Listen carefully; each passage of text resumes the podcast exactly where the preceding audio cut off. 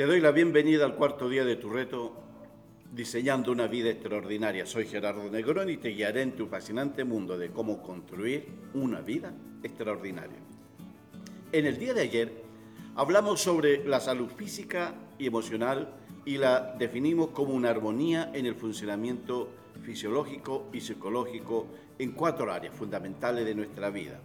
Salud mental, salud emocional, salud espiritual y salud física. Al tener claridad sobre estos conceptos, nos permite definir una visión física y emocional de nosotros mismos. ¿En qué consiste esa visión?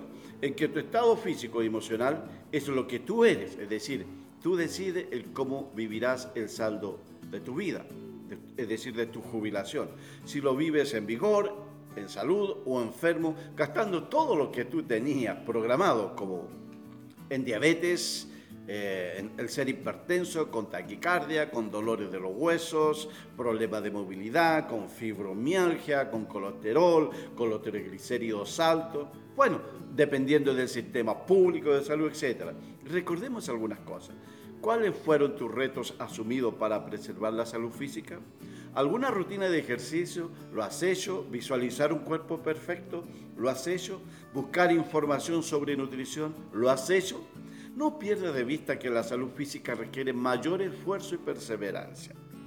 Para aquellos que no son deportistas o que no practican algún tipo de deporte. Por lo tanto, la salud física debe ser gradual, de menos a más. Las dietas no son necesarias. Piensa a mediano y a largo plazo, porque los alimentos no engordan. Lo que te engorda son tus hábitos culinarios, el sedentarismo, la falta de ejercicio y la cultura de tu familia. Recordemos algunas preguntas vitales. ¿De qué depende el éxito de las personas? De la calidad de los compromisos asumidos.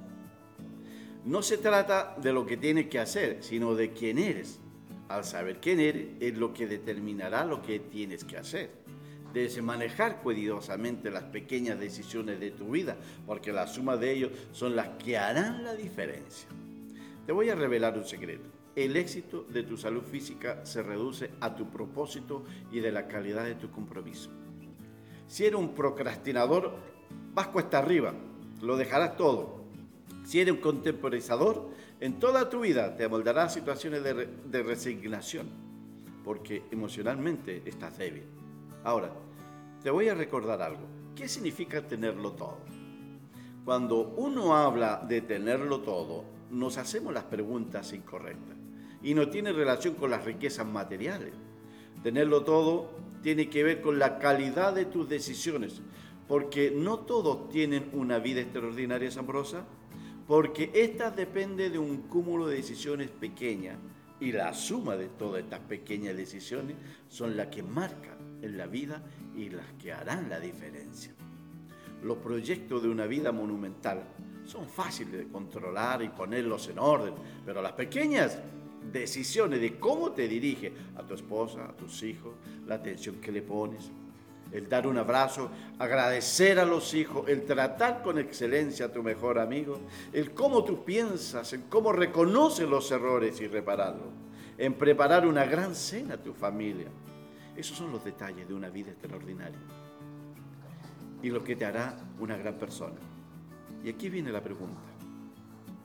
¿Cómo conquistar la vitalidad física? Personas como tú y que hacen este tipo de trabajo siempre son recompensados. Si has sido fiel a tu compromiso, te digo que tendrás una mejor vida, mejorarás tu relación amorosa con tus hijos, tendrás mayor estabilidad emocional. Hoy te enseñaré otro misterio, que no es conocido por muchos y te sorprenderá lo que te voy a decir.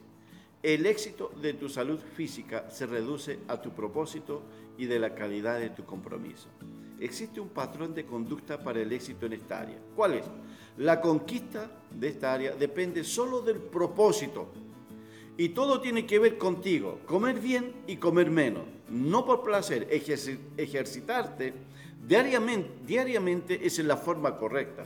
Si tu propósito es débil, serás parte de la masa. Si tu propósito es fuerte, vas a trascender. Mira, existen tres patrones eh, culturales y, actitudinales que asumimos nosotros, por las cuales las personas fallan en esta área. La omisión voluntaria.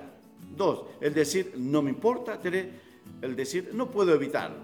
La omisión voluntaria, si me siento a ver televisión o ver una película con un litro de gaseosa, hamburguesa, jugo, papas fritas, maní, pizza, esta es una estrategia emocional, solo por placer. Sabemos que no es correcto, pero lo hacemos porque nos gusta dejo a mis hijos con todas estas cosas para trabajar sin molestia. Entonces yo digo, Padre, perdónalo, porque saben lo que hacen. Cuando decimos, no me importa, sé de las cosas que nos da beneficio, pero mi voluntad es vencida por cosas triviales y digo, ¿quién más hará? Mañana como menos. De algo hay que morirse, como si el comer hiciera mal. No es el comer, sino el cómo comes al decirnos nosotros, no puedo evitarlo, vamos a la otra opción, sé que es lo que me hace mal, pero mi deseo es más fuerte. Hasta esta altura ya no es un problema del deseo, sino de un hábito. Este deseo se transformó en una conducta nociva, en un hábito. Entonces todo el esfuerzo para adelgazar es una tortura interminable. Ahora bien, ¿cómo podemos vencer estos patrones actitudinales? Número uno, solo con un propósito convincente y lo suficientemente fuerte. Esto es inspirador porque tiene que ver con tu vida y nada tiene que ver con la vanidad ni la presunción.